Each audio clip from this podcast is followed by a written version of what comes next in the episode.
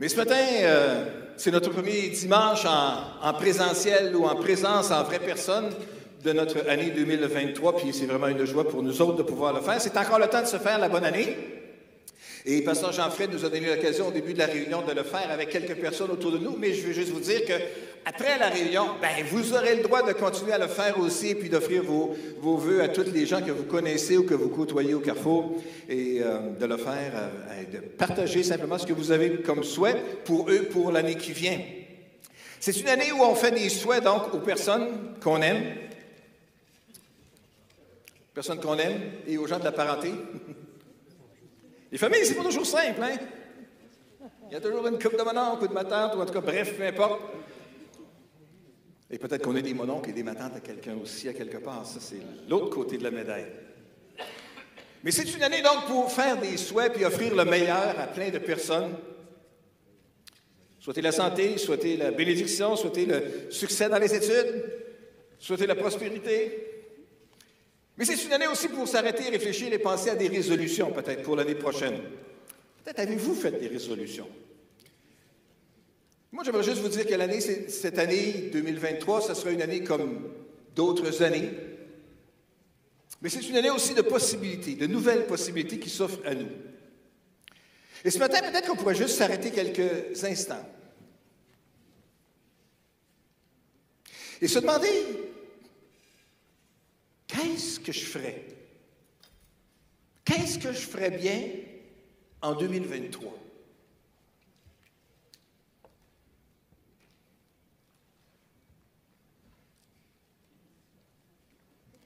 Reposer, étudier, travailler plus, parler plus, écouter plus. Hum, ça, donne une bonne.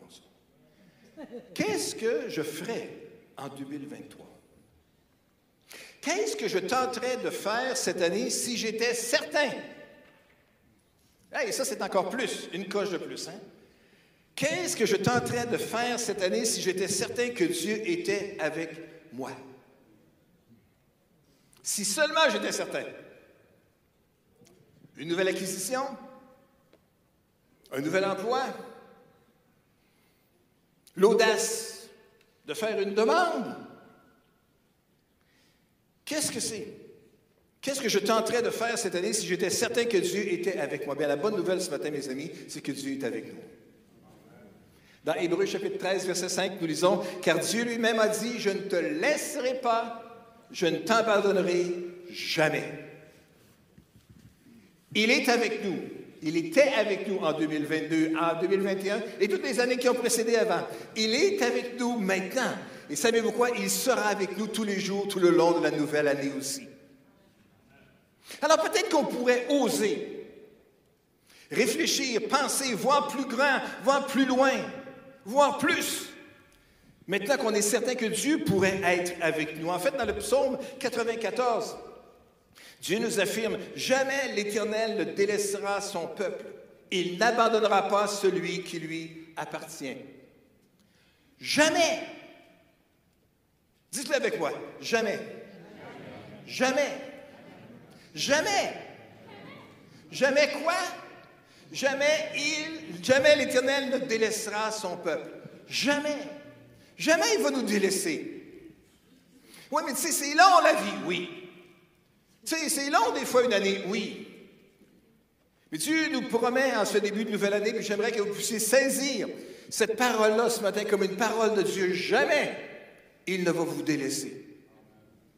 Alors cette année, si jamais vous vivez des périodes plus difficiles, plus noires, plus décourageantes, plus fatigantes, plus angoissantes, inquiétantes, épeurantes, sachez que jamais, jamais, jamais l'Éternel ne délaissera son peuple, il n'abandonnera pas. Notre Dieu fidèle le dit, il l'affirme, il n'abandonne pas, il n'abandonne jamais. Alors, qu'est-ce que je ferais? Qu'est-ce que je tenterais?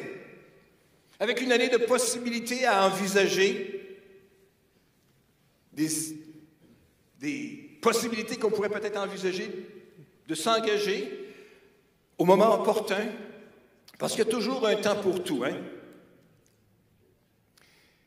Dans l'évangile de Jean, au chapitre 17, nous lisons un passage qui m'a frappé ces derniers temps, qui m'a frappé moi ces derniers temps lorsque je lisais ça. Dans Jean 17, verset 1, après avoir ainsi parlé, Jésus leva les yeux au ciel et dit, Mon Père, l'heure est venue. Fais éclater la gloire de ton Fils pour qu'à son tour le Fils fasse éclater ta gloire. Après avoir ainsi parlé, le contexte de Jean 17, je vous apprendrai pas rien de nouveau, il se trouve après Jean 13, Jean 14, Jean 15 et Jean 16. c'est toute une révélation, hein? Après. Mais ce qu'il faut retenir, c'est que ce passage-là de Jean 13 à Jean 16, c'est avant son arrestation, c'est le discours que Jésus fait à ses disciples. C'est dans, ce passage-là que Jésus aborde toutes sortes de thèmes et développe sur des thèmes qui sont extrêmement importants. Jésus sait. En fait, le chapitre 13 commence en parlant justement que Jésus sait que l'heure est venue pour lui d'offrir sa vie en sacrifice, de retourner vers le Père. Il sait qu'il va abandonner, abandonner. Il sait qu'il va donner sa vie pour ses disciples. Il sait qu'il ne sera plus avec eux. Alors il doit leur communiquer des choses importantes, des choses vitales, des choses essentielles. Alors Jésus leur parle. Et leur parle de quoi? Hein, il leur parle d'abord d'humilité. Hein? Jésus qui savait, euh, euh, euh, a pris un panier, un panier, a pris un plateau, puis a mis de l'eau dedans, puis a lavé les pieds des disciples, puis après ça, il a dit, hein, comme je le fais dans l'humilité, vous autres aussi, vous devez vous servir les uns les autres. Parlant de l'humilité, du rapport que les disciples devaient avoir les uns avec les autres. En cherchant pas à s'élever tout le temps plus grand pour dominer encore plus sur les autres, puis écraser encore plus les autres. Non, la vérité du royaume, Jésus disait, c'est d'abord passer par l'humilité et le service. Puis Jésus, après ça, parle du commandement nouveau. Je vous donne un commandement nouveau, qui est Aimez-vous les uns les autres comme je vous ai aimé. Hein? On a chanté ce matin encore une fois, sa bannière sur moi, c'est l'amour. Ce qui devrait marquer et caractériser les croyants, les chrétiens, partout sur la face de la terre, c'est l'amour. Est-ce qu'on ne pourrait pas juste peut-être réfléchir et penser dans cette année 2023 de relever notre niveau de manifestation de l'amour autour de nous? Mais ça ne se fera pas par des exercices, ça ne se fera pas par euh, de la manipulation, ça ne se fera pas en faisant semblant que. Il faut que ça vienne vraiment du cœur. Dieu est la source d'amour et Dieu peut déverser son amour dans notre cœur et Dieu peut déverser tellement son amour dans notre cœur qu'il va déborder autour de nous aussi. Alors Jésus parle de l'amour à ses disciples comme quelque chose qui est absolument essentiel. Jésus leur parle aussi dans ce passage-là, dans ce discours si important qu'il communique à ses disciples, qu'il est le chemin, la vérité et la vie. Impossible d'aller devant le Père sans passer par Jésus. C'est à ce moment-là qu'il communique cette vérité-là. Il parle qu'après ça, il doit partir, mais qu'il enverra un autre consolateur. Un consolateur de la même sorte, un défenseur de la même sorte que lui. Différent, mais la même sorte que lui. C'est dans ce passage-là que Jésus parle du cep et des serments, de la relation étroite que nous devons avoir avec, Jésus et de la garder continuellement présente dans notre vie pour être en mesure de porter du fruit. C'est dans ce passage-là aussi que Jésus parle que le monde m'a haï avant vous. Si le monde vous hait, sachez qu'il m'a haï avant vous. Alors vous ne pas, vous gagnerez pas un concours de popularité en manifestant des, en manifestant des attitudes du royaume, en vivant dans le royaume, dans ce monde d'aujourd'hui. Mais prenez courage, j'ai vaincu le monde. Amen. Jésus parle dans ce passage-là aussi de l'Esprit. Quand l'Esprit sera venu, il vous conduira dans toute la vérité. L'autre consolateur viendra et il vous conduira dans toute la vérité. Alors Jésus parle donc à ses disciples et parle de choses importantes. On s'entend. On parle de choses essentielles. Des choses qu'on communique juste avant de partir et dans les dernières paroles qu'on va prononcer. Jésus parle de ça à ses disciples. Et c'est là qu'on arrive au verset 1 du chapitre 17. Hein, tout ça pour arriver là. Mais c'est justement après avoir ainsi parlé.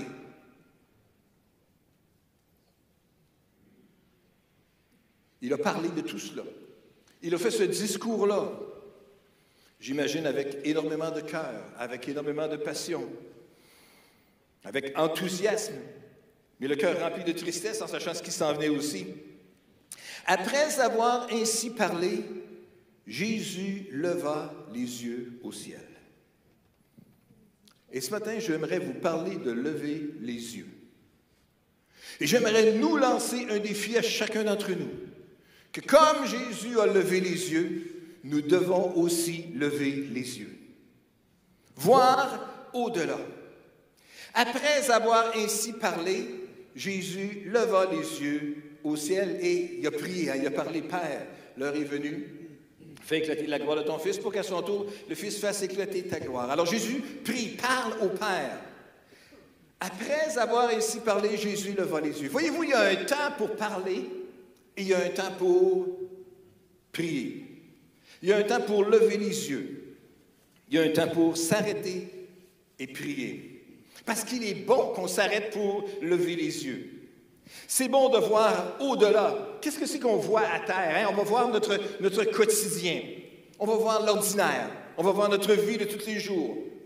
Quand on regarde à terre, qu'est-ce qu'on voit? On voit nos limitations, on voit nos impossibilités, on voit tout ce qui ne marche pas, peut-être, tout qui n'est pas suffisant, qu'on n'a pas.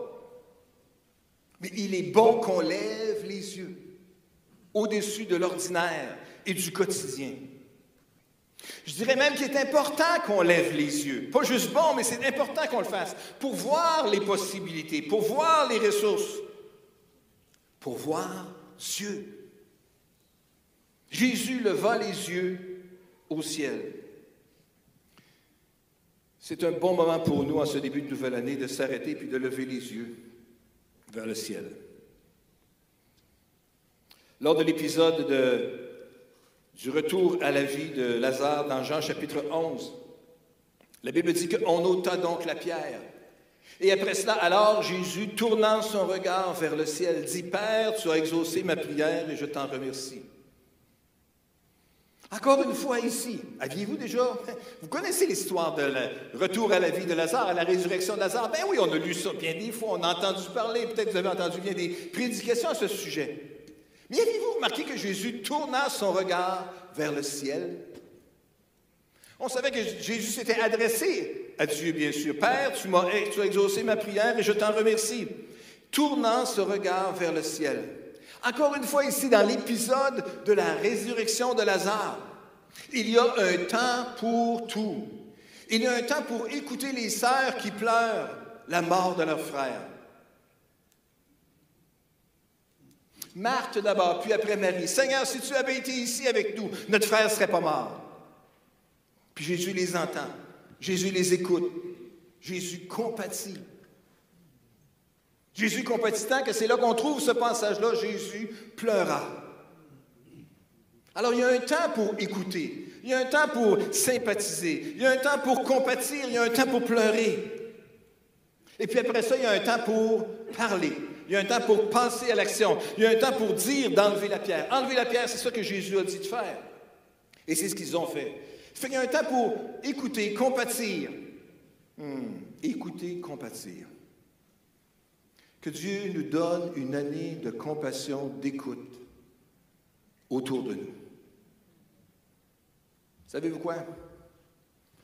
Chacun d'entre nous, dans notre vie de tous les jours, dans notre travail, dans notre voisinage, dans notre famille, des gens qu'on côtoie à tous les jours ou de temps en temps,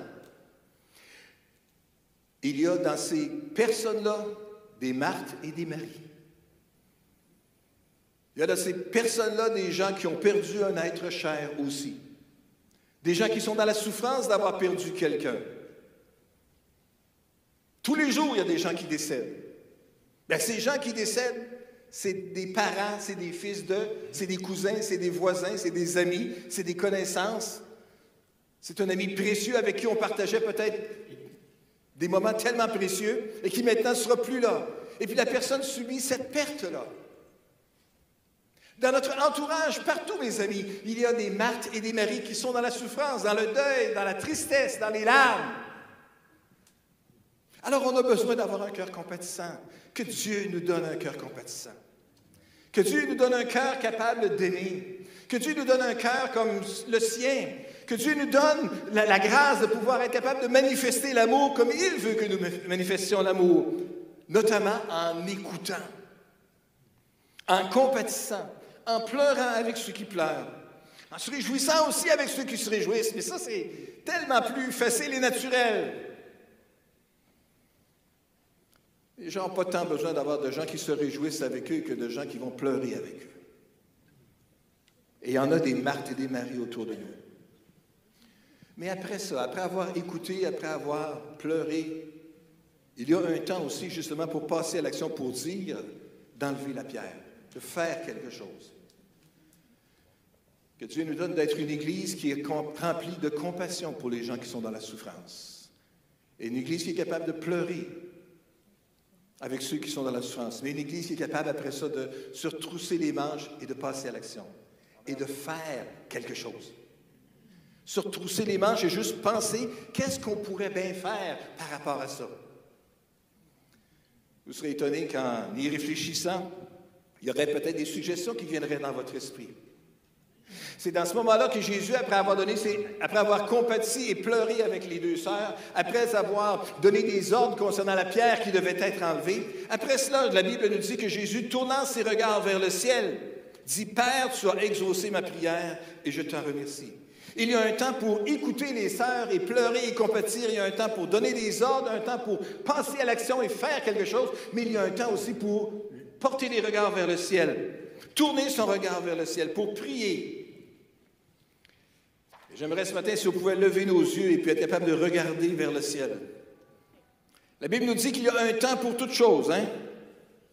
En ce début de nouvelle année, il y a un temps pour rêver, un temps pour imaginer, un temps pour se projeter dans l'avenir, un temps pour euh, réfléchir, mais il y a aussi un temps pour prier.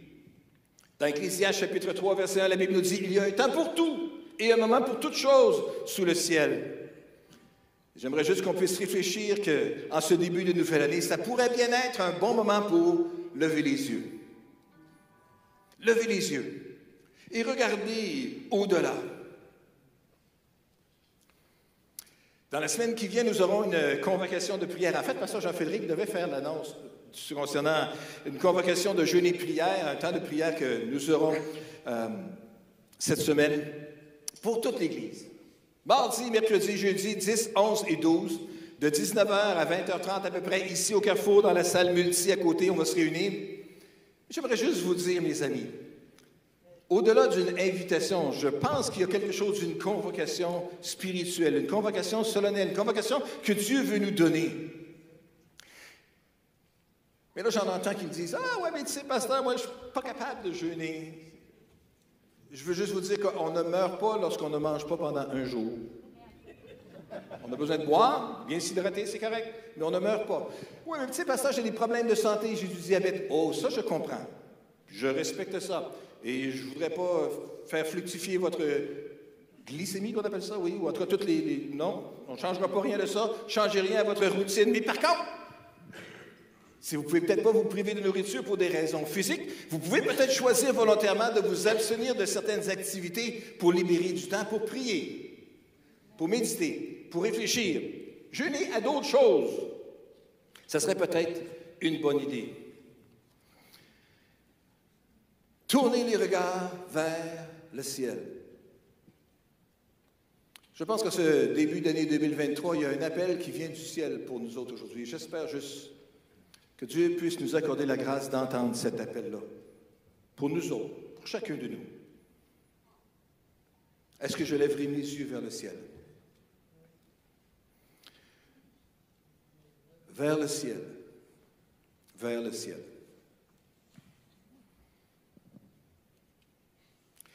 Il va-tu chanter la petite chanson vers le ciel? Connaissez-vous la petite chanson vers le ciel? Je pense que Christiane connaît la chanson de la ciel, hein, c'est ça. Ah, dans les années 70, on chantait au Carrefour chrétien de la capitale. Quand j'ai le cœur tourmenté, je tourne les yeux vers le ciel. Comment il y en a qui savent ah, il y a juste moi ici. Ah, quelques personnes. Mais on ne fait pas une chorale ensemble.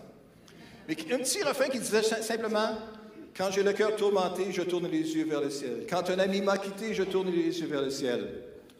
Oh, vers le ciel, vers le ciel, je tourne les yeux vers le ciel. Oh, vers le ciel, vers le ciel, je tourne les yeux vers le ciel. Ça, c'était le gros dans les années 75. Dans 50 ans, il y aura peut-être quelqu'un d'autre qui va chanter les tunes qu'on chante maintenant ce dimanche matin-ci, puis tout le monde va dire Oui, c'est ça.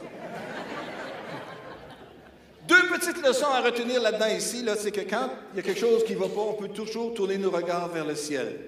Ça, c'est encore une vérité qui était vraie dans ça là qui est encore vraie aujourd'hui. Autre chose importante aussi, mes amis. Quand on chante, quand on loue Dieu de tout notre cœur, savez-vous quoi? Il y a une mémoire musicale qui s'inscrit à quelque part dans le fond du cerveau. Et ça, ça reste. Fait que chantons, louons Dieu, célébrons de tout notre cœur les bontés de Dieu. Oh, et pendant le temps que je parle là, je sais qu'il y a des centaines de chansons et de. Non, puis on ne fera pas, euh, on fera pas un extrait de tout ça ce matin. là. Mais si on pouvait juste entendre, mettre un micro dans le cerveau de chacune des personnes ici, on entendrait des cantiques, on entendrait de la louange, on entendrait toutes sortes de sonorisations qui viennent de toutes sortes de pays dans le monde. Hey, ça serait quelque chose. Mais parce que ce que je veux dire, c'est que quand on loue Dieu, il y a quelque chose qui reste dans notre cœur. Il y a quelque chose qui se souvient encore et encore. Il y a des gens qui étudient et qui travaillent en gériatrie qui nous disent que dans les dernières fonctions, les choses qui restent encore plus, c'est justement le souvenir musical. Dans les personnes qui ont perdu beaucoup de choses, de capacité de communication, on peut leur faire jouer de la musique ou des, des sons qu'ils ont connus à l'époque et tout, et ça les fait réagir. Alors, dans mon vieux temps, ils trouveront la vieille cassette de Vers le ciel. Puis il y aura un petit pied qui va frémir peut-être à quelque part. Vers le ciel, levez les yeux. Lorsqu'on lève les yeux, mes amis, il y a quelque chose qui se passe. Dans le psaume 123, la Bible nous dit, j'ai levé les yeux vers toi, toi qui règnes dans les cieux. Oui, comme les serviteurs fixent leur regard sur la main du maître, ou comme la servante fixe ses regards sur la main de sa maîtresse, ainsi nos regards se tournent vers l'Éternel, notre Dieu, dans l'attente de sa grâce. J'ai levé les yeux vers toi, toi qui règnes dans les cieux. Lorsqu'on lève les yeux, on lève les yeux vers Dieu, bien sûr, vers le ciel, vers le Dieu qui règne dans les cieux, vers toi qui règnes dans les cieux. Nos regards se tournent vers l'Éternel à la fin du verset 2 vers l'Éternel notre Dieu dans l'attente de sa grâce. Dans l'attente de sa grâce. Deux mots. Attente. Dans la présence de Dieu, souvent, il y a des périodes d'attente. Mais lorsqu'on tourne les regards vers Dieu, on pourrait bien continuer à attendre encore et encore. Et c'est correct. Il y a quelque chose de bon, il y a quelque chose de bien, il y a quelque chose de bénéfique, il y a quelque chose de nourrissant et de bénissant pour les enfants de Dieu lorsqu'on veut juste attendre dans sa présence. Attendre sa grâce. L'attente de sa grâce. Seigneur, j'ai besoin de ton aide pour être capable de faire face à cette situation-ci. J'ai besoin de ta grâce pour être capable de vivre la transformation dans ma vie que j'ai besoin de vivre. J'ai besoin de ta grâce. Alors on peut tourner les regards vers Dieu, vers l'Éternel, dans l'attente de sa grâce, dans l'attente qu'il puisse agir dans chacune de nos vies. Dans le psaume 121, nous lisons, Je lève les yeux vers les monts. D'où le secours me viendra-t-il? Mon secours vient de l'Éternel qui a fait le ciel et la terre. Il te gardera, n'y faut pas. Ton gardien, ton gardien ne, dominera, ne dormira pas. Ne, ne dormira jamais. Hein? Je lève les yeux vers les montagnes, je lève les yeux vers, les monts, vers les difficultés, vers les problèmes. D'où est-ce que mon secours va venir? Mon secours vient de l'Éternel. L'Éternel qui a fait le ciel et la terre. L'Éternel, non pas seulement qui va m'accorder la grâce, mais l'Éternel qui peut. Il est capable. Il sait comment faire. Il a déjà fait et il peut faire encore. Ce que Dieu a fait dans le passé, il peut le faire encore. Dieu peut faire encore ce qu'il a fait dans le passé. Lorsqu'on lit les Écritures et qu'on voit les œuvres puissantes de Jésus, on peut se demander, est-ce que Dieu peut agir encore comme ça aujourd'hui? Oui. Dieu peut le faire. Il est le Dieu qui est capable de faire infiniment au-delà de tout ce qu'on peut imaginer ou penser. Vous le savez, vous connaissez le passage. Mais c'est vrai, il peut. Celui qui a fait le ciel et la terre, c'est de là que vient notre secours. Alors êtes-vous dans l'attente d'un secours ce matin? Sachez que l'Éternel, si vous tournez les regards vers lui, il va vous accorder son secours.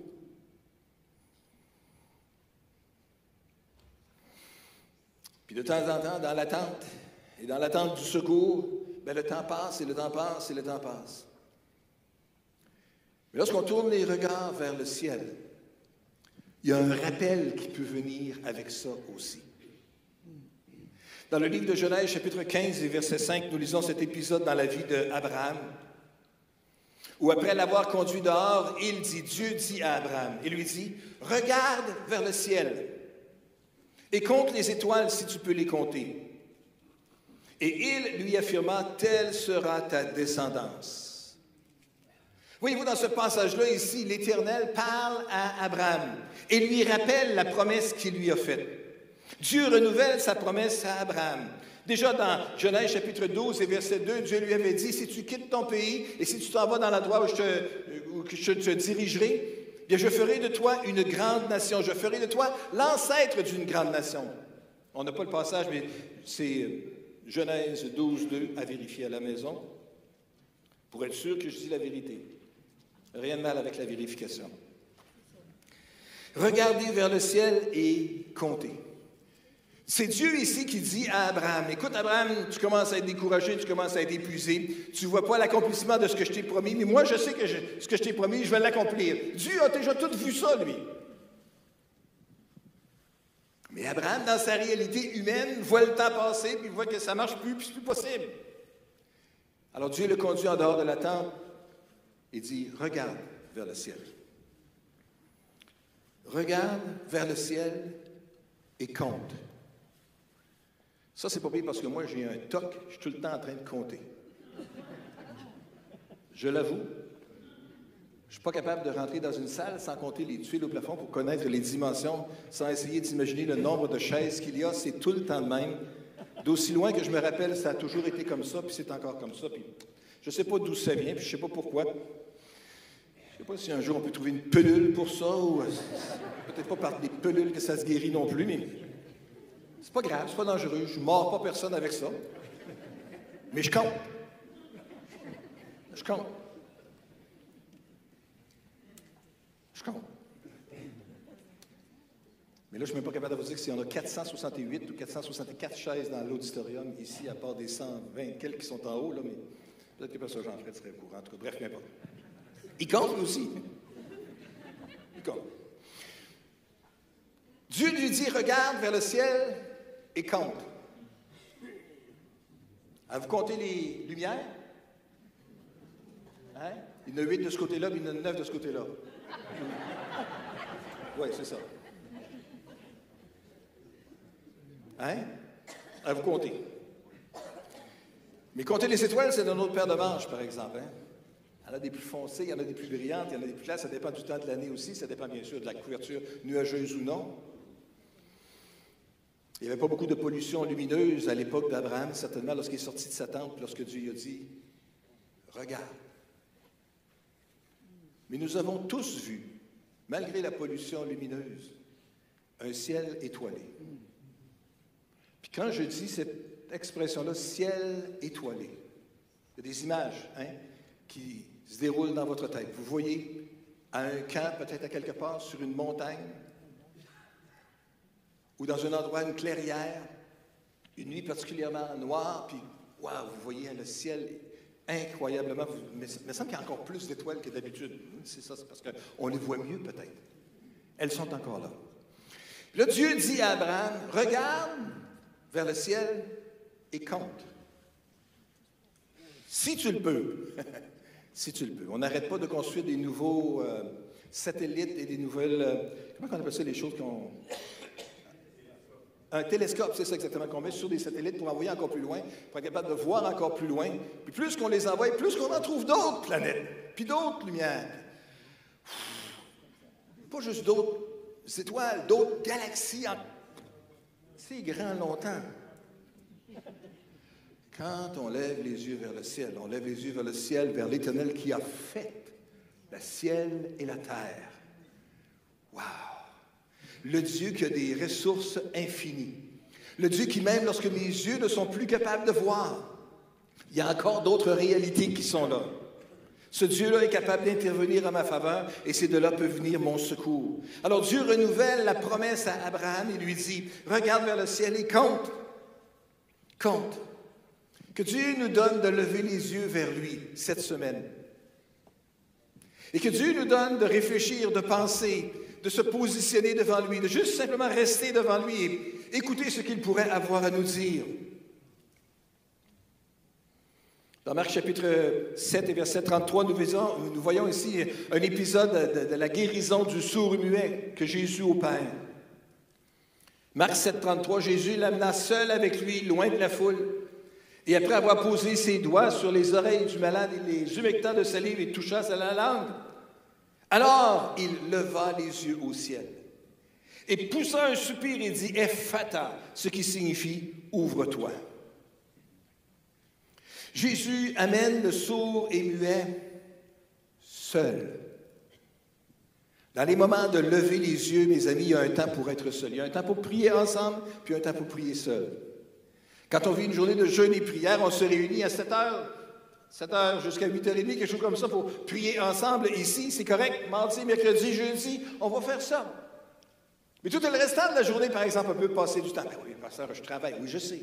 Mais peut-être un petit peu plus tôt le matin, sur l'heure du dîner, justement, au lieu de prendre le lunch avec les, les amis comme d'habitude, on peut aller prendre une marche à quelque part. Et pendant le temps qu'on prend la marche, ben, on peut prier pendant ce temps-là. Je sais, ça marche. Levez les yeux vers le ciel, seul, loin de la foule. Et après ça, au verset 34, ça nous dit Jésus leva les yeux au ciel. Si Jésus levait les yeux au ciel, si souvent comme on a lu ce matin, est-ce qu'on ne pourrait pas considérer que ce serait important qu'on le fasse aussi?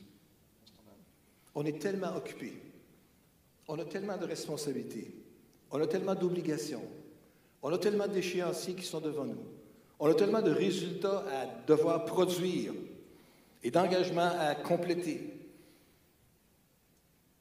que des fois on ne trouve pas le temps de lever les yeux comme on le devrait. Bien, si on ne peut pas le faire à la longueur donnée, est-ce qu'on ne pourrait pas le faire d'une façon particulière et ciblée et centrée et concentrée en ce moment-ci de l'année? Lorsqu'on lève les yeux, on va découvrir la grâce de Dieu. Lorsqu'on lève les yeux, on va découvrir qu'il est le Dieu qui peut intervenir et qui peut venir à notre secours. Lorsqu'on lève les yeux, on va être capable de découvrir les possibilités infinies en voyant l'infinie grandeur de ce que Dieu peut accomplir. Lorsqu'on vient seul avec Jésus et qu'on lève les yeux vers le ciel, on va découvrir la puissance qu'il a de guérir, de toucher et de transformer. Lorsqu'on lève les yeux, on va être capable de découvrir peut-être d'autres opportunités qui sont devant nous. Dans Jean chapitre 4, verset 35, Jésus dit à ses disciples, Ne savez-vous pas qu'il y a encore quatre mois jusqu'à la moisson? Eh bien, je vous le dis, levez les yeux et regardez les champs qui sont déjà blancs pour la moisson. Levez les yeux et regardez les champs.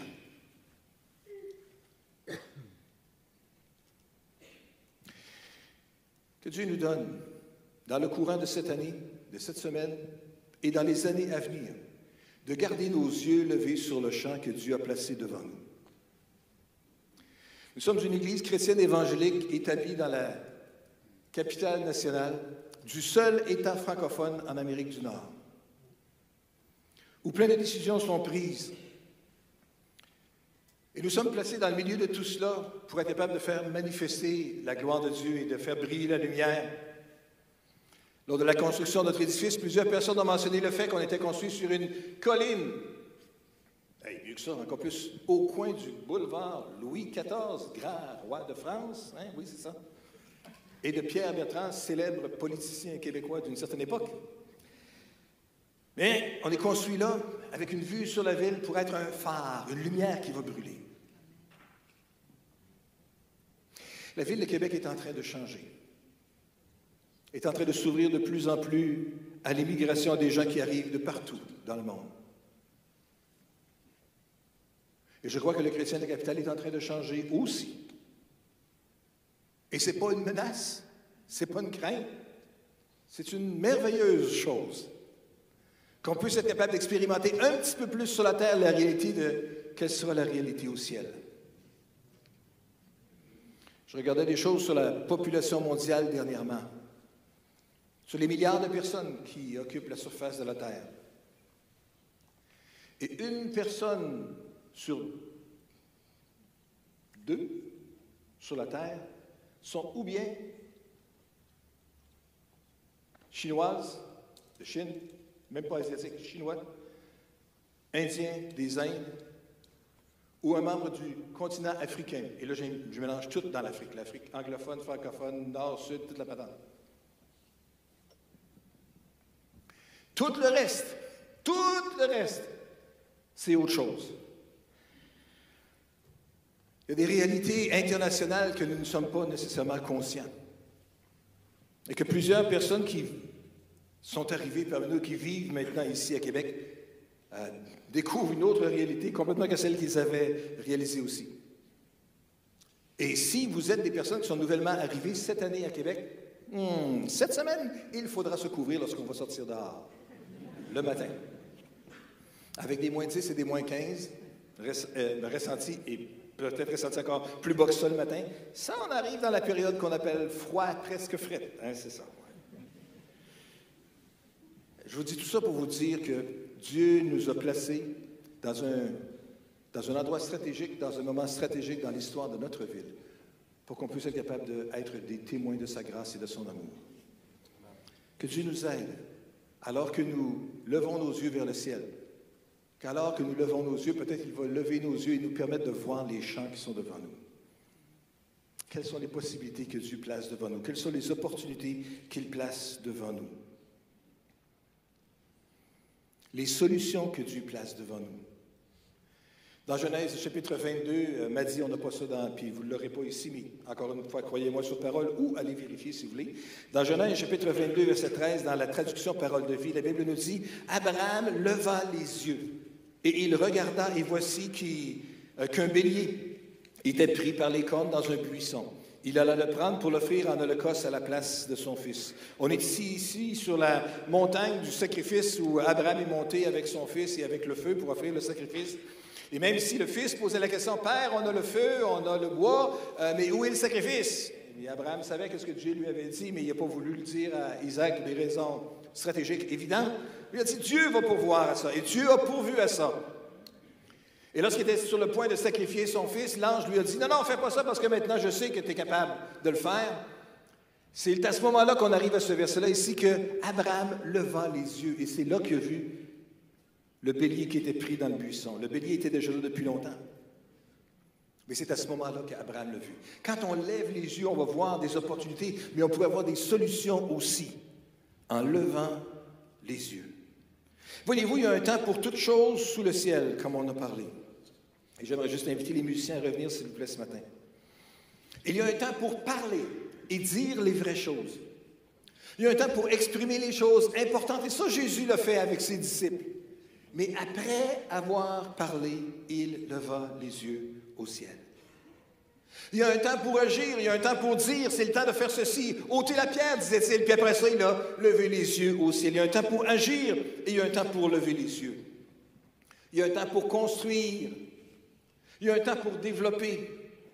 Il y a un temps pour arrêter. Il y a un temps pour réfléchir. Il y a un temps pour prier. Il y a un temps pour lever les yeux. Et ce matin, je pense que Dieu veut nous inviter à lever les yeux vers lui. Est-ce qu'on peut juste prier ensemble ce matin? Seigneur, je veux te prier aujourd'hui, en ce dimanche 8 janvier 2023, ici, à Québec, au Carrefour chrétien de la capitale. Nous voulons lever notre voix vers toi, nous voulons lever nos yeux vers toi, Seigneur. Et nous voulons te prier que tu puisses nous accorder comme assemblée, comme communauté de croyants, comme famille spirituelle. Aide-nous, Seigneur, à saisir l'appel que tu nous adresses de lever nos yeux vers toi et de voir en toi le secours que nous avons, les possibilités qu'il y a, les opportunités qui peuvent se présenter devant nous, les guérisons que tu veux opérer, les changements que tu peux produire, les ressources dont tu disposes. Seigneur, donne-nous des yeux pour voir et viens rassurer nos cœurs, les cœurs de chacun de tes enfants. Je te prie que comme assemblée, tu puisses nous diriger tout au long de cette semaine. Que ce soit de façon active en étant là et présent ou de façon euh, peut-être active, mais en n'étant pas présent pour des raisons familiales ou des raisons professionnelles ou toutes sortes d'autres contraintes qu'on comprend, puis il n'y a pas de problème là. Seigneur, on veut juste te prier que tu puisses nous aider à être d'un même cœur, d'une même âme. Qu'on puisse se présenter comme une assemblée qui lève les yeux vers le ciel et qui dit, oh Dieu, nous attendons ta grâce. Nous sommes dans l'attente de ta grâce. Nous sommes dans l'attente de ta présence. Nous prions, Seigneur Dieu, que tu viennes et que tu sièges au milieu de nous. Nous voulons, Seigneur, que ton Saint-Esprit puisse agir puissamment au milieu de nous et que tu viennes nous parler et que tu viennes nous redresser et que tu viennes nous encourager et que tu viennes faire du bien à chacun d'entre nous. Que tu viennes renouveler les promesses que tu nous as faites. Que tu viennes arroser, Seigneur, les semences qui ont été faites dans nos cœurs. Seigneur, nous te prions que tu manifestes ta grâce dans chacune de nos vies, Seigneur. Alors que nous tournons nos regards vers toi, viens toucher nos cœurs, viens toucher nos vies, Seigneur. Alléluia. Et accomplis les merveilles que tu veux accomplir au milieu de nous, Seigneur, au nom de Jésus. Alléluia.